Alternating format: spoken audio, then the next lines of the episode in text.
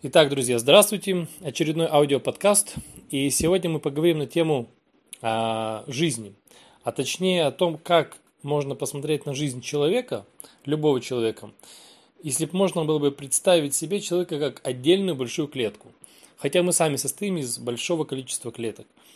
И я считаю, что все, что нам необходимо, все уроки, которые можно черпать, все принципы, законы и так далее, можно находить если подглядывать за природой. В природе есть все ответы. Итак, а, немножко, так скажем, напоминание вам о базовых знаниях биологии. Кто помнит, кто не помнит, может пересмотреть, перечитать. Клетка состоит из, из нескольких структур. Первая – это мембрана. Мембрана, она обычно двухслойная, она имеет каналы в себе, она имеет рецепторы на поверхности, то есть это такие замочные скважины, через которые может проходить определенные какие-то вещества, которые необходимы клетке. А, дальше есть внутреннее пространство, там плавают разное количество органелл, это такие мини-структуры, мини-заводы, которые выполняют свои какие-то функции. А, и есть внутри ядро, ядро, в котором находится закодировано, да, будем так говорить, судьба этой клетки, что ей предписано э, делать, какой быть и так далее, и так далее. Э, это есть ДНК, гены внутри ядра.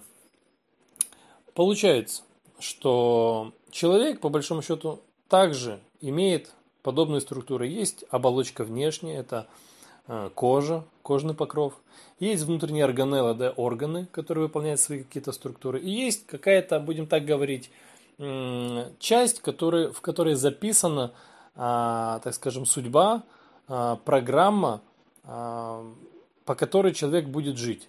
Можно представить себе, что это некая, некий сценарий, некая программка, которая находится в психике нашей в мозге, если хотите, скорее всего, да, то есть психика, мозг это примерно одно и то же. А, именно исходя из того, какой у нас м, накоплен опыт, какие навыки освоены, какие таланты нам, будем так говорить, даны от рождения генетически, а, в среде, в которой мы выросли, заложено то, кем мы будем а, по жизни, как мы распакуем себя по жизни. И теперь смотрите, что делает человек по жизни, он сталкивается с себе подобными, да, такими же клетками. И какие-то люди начинают проявлять агрессию, обижать, а, критиковать, унижать, ну, доставлять негатив какой-то. Человек что делает? Он начинает обижаться, он начинает чувствовать себя плохим, ненужным, начинает бояться, злиться и так далее, и так далее. То есть а, в клетках такого не наблюдается, в жизни клеток. Там есть межклеточное пространство, и если клетка выпускает какую-то грязь из себя, да, какой-то, скажем, негативный материал, да, условно, то другая клетка не будет это впитывать, если ей это не надо. То есть на мембране есть рецепторы, и клетка как бы а, допускает в буферную зону любое вещество. Она не сопротивляется, она не убегает ни от чего. Она допускает все, но впускает только то, что считает полезным, необходимым, нужным для нее то, что своесообразно да, связано с тем э, ДНК, с той программой, которая внутри в глубине у нее заложена. То есть, если ей необходимо это вещество для развития, для саморазвития, то она его впустит. Если нет, она просто не впустит, и она не будет в ответ злиться, обижаться, выбрасывать какой-то свой, свою дозу яда э, э, к соседней клетке рядом. А человек это делает. То есть человек начинает впитывать в себя ту грязь, которую кто-то специально, случайно, неважно вообще, э, изливает. Э, поэтому есть такой принцип не впитывать, а обтекать. То есть, если на вас нагадили, на вас, по большому счету, так скажем, накакали эмоционально, да, словесно, то не надо впитывать, если это вам не нужно. А обтекать, то есть, ну это человек рассказал, потому что ему так важно было. У него внутри есть боль, проблема, и он из себя выплескивает. Все не нужно а, лишний раз дергаться, раздражаться, обижаться, злиться и так далее, и так далее. Далее. А, что делает клетка, если ей что-то необходимо получить? Она, будем так говорить по-простому, пускает сигнал, она выпускает определенные вещества, она определенным образом сигнализирует э, в окружении, что появляется со временем а, тот, а, то вещество, тот элемент, который необходим клетке. То есть клетка как бы просит, ожидает и получает свое. Что делает человек? Человек, он не просит чаще всего, он начинает просто требовать. Он начинает требовать, чтобы ему дали то, что он хочет. Иначе будут санкции. Клетка этого не делает. Почему? Потому что вокруг нее есть похожие на нее клетки. Так скажем, сестры, братья и так далее. Если она будет вести себя агрессивно, а, вызывающе, да, а, надменно, а, и просто мутить воду, так сказать, вокруг себя, да, межклеточное пространство, то соседние клетки просто что сделают? Вызовут чистильщиков таких, да, своеобразных, и просто эту клетку уберут. Все. То есть невыгодно клетки Э, эгоистически себя вести. А, более того, даже если себя клетка ведет эгоист, эгоистично и давит и требует, эту клетку называют как опухолевой, раковой клеткой. Она впитывает все, что хочет, все, что нужно и не нужно. Что в итоге получается? Клетка становится крепче, больше, сильнее. Их, таких клеток становится больше и больше, вокруг она разрастается в количестве. А в итоге к чему это приводит? К смерти, смерти всего организма, то всей вселенной под названием тело человека, и этих клеток в том числе. Поэтому человек, если он э, привык жить в обиде, в том состоянии, что ему все должны, что что-то происходит не так, как он хочет, что люди должны себя вести иначе, что так не должно быть, где же справедливость и все остальное, то это приведет к следующему, что человек просто постепенно сам себя съест, сам себя. Если рядом находящиеся люди его не сидят раньше. А, дальше, что еще можно посмотреть?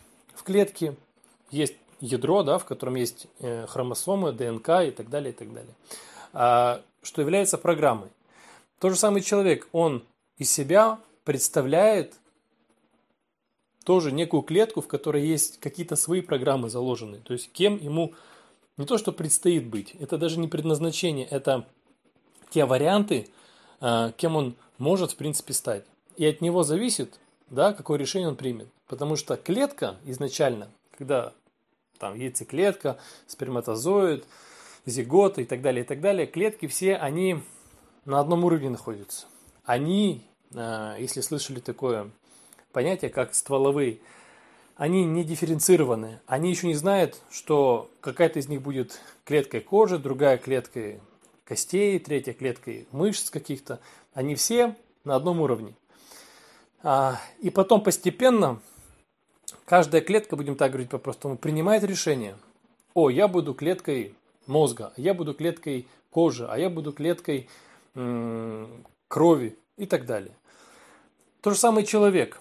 Он растет, напитывается питательными веществами, он взрослеет, и в какой-то момент ему необходимо принять решение, кем он будет. То есть, какой профессией он будет заниматься, где будет жить, с кем будет жить, чем заниматься и так далее, и так далее. То есть необходим а, выбор, то есть необходимо сделать выбор для себя.